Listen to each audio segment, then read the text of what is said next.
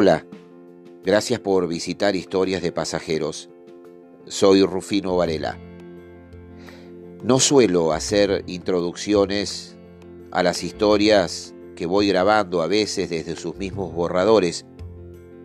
Solo lo hago en aquellas que considero necesario explicar, como en este caso, lo que pudo haber sucedido entre el momento de haberlas escrito y en el instante de haberlas grabado.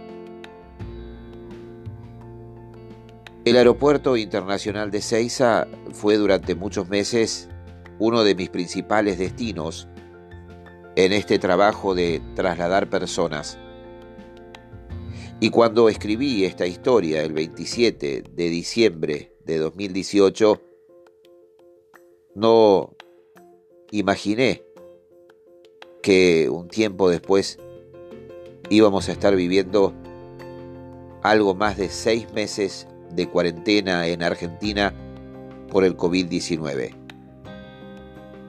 Lejos de intentar meterme en el terreno de la política, no puedo dejar de dar un testimonio de lo que vi con mis propios ojos en el Aeropuerto Internacional Ministro Pistarini, comúnmente conocido como Ezeiza, sobre todo en los días previos al inicio de la cuarentena y en los posteriores.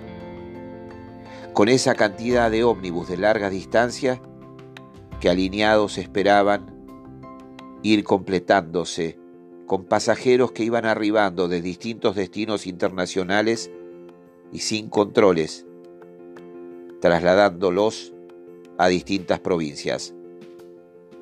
Recuerdo que el 2 de abril volví a mi casa y comenté mientras comíamos que era mi último día de ir al aeropuerto hasta que no estuvieran las cosas más claras, porque entendía que ahí estaba el foco de contagio y no quería seguir exponiéndome a tanto descontrol.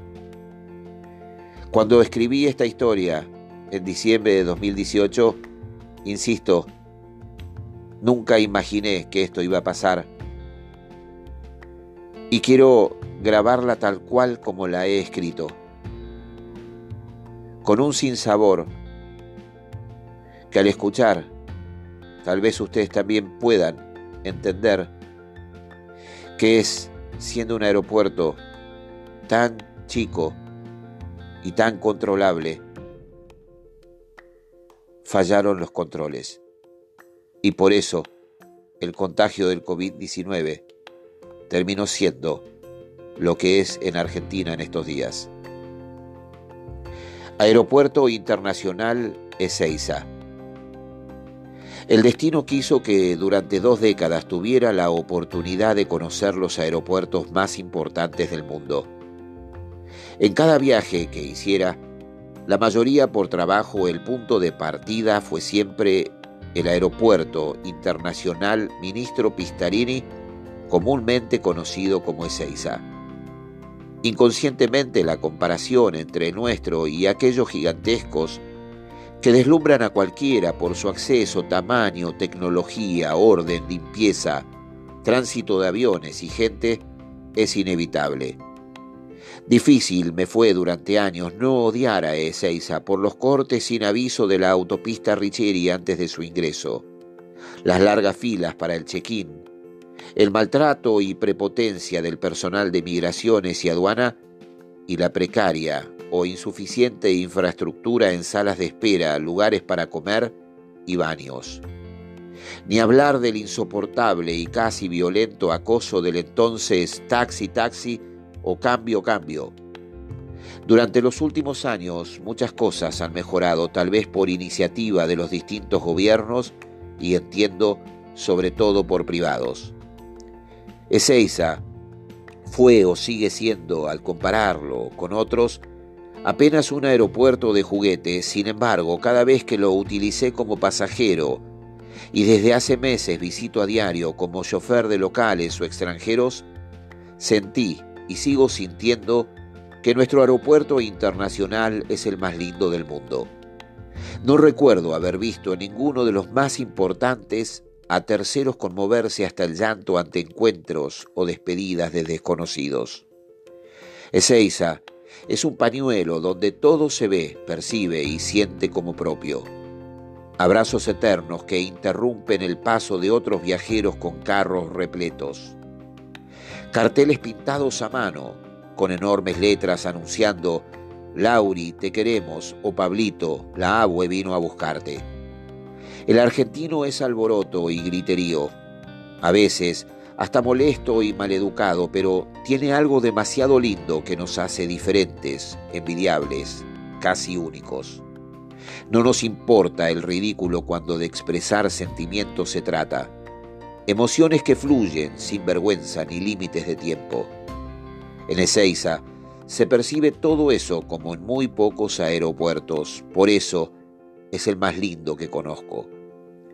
Podrán haber paros, largas filas, demoras, baños sin papel higiénico, cometeros en la aduana, olores feos y papeles en el suelo, precios caros, pero solo nosotros tenemos eso.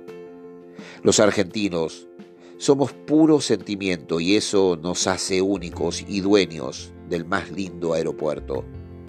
Dos días antes llevé a una niña a reencontrarse con su madre después de 30 días sin verla. Difíciles fueron los 40 minutos de viaje hasta llegar a la zona de encuentro. Entre cortas palabras la miraba por el espejo y sus ojos parecían explotar antes de tiempo. La corrida, hasta su mamá, y el fundido abrazo en silencio conmovió hasta al grupo de oficiales de la Policía de Seguridad Aeroportuaria. El 24 de diciembre, apenas despedía a una divina argentina que pasaría Navidad en pleno vuelo hacia Suiza, confirmé mi último viaje sin saber quién sería ni hacia dónde iríamos. Para hacer más simple el encuentro hice una llamada. Su voz calma, parecía algo asustada.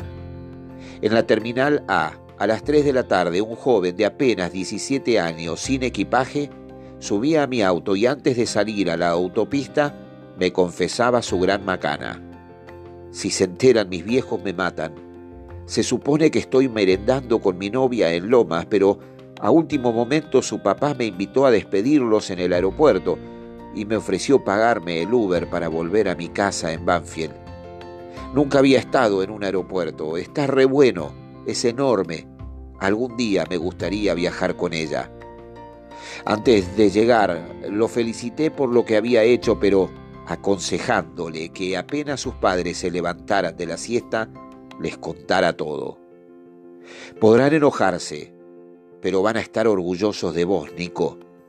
Es tu primer amor y todos por el primero hemos hecho alguna locura. Sin dudas, Ezeiza es el aeropuerto más lindo del mundo.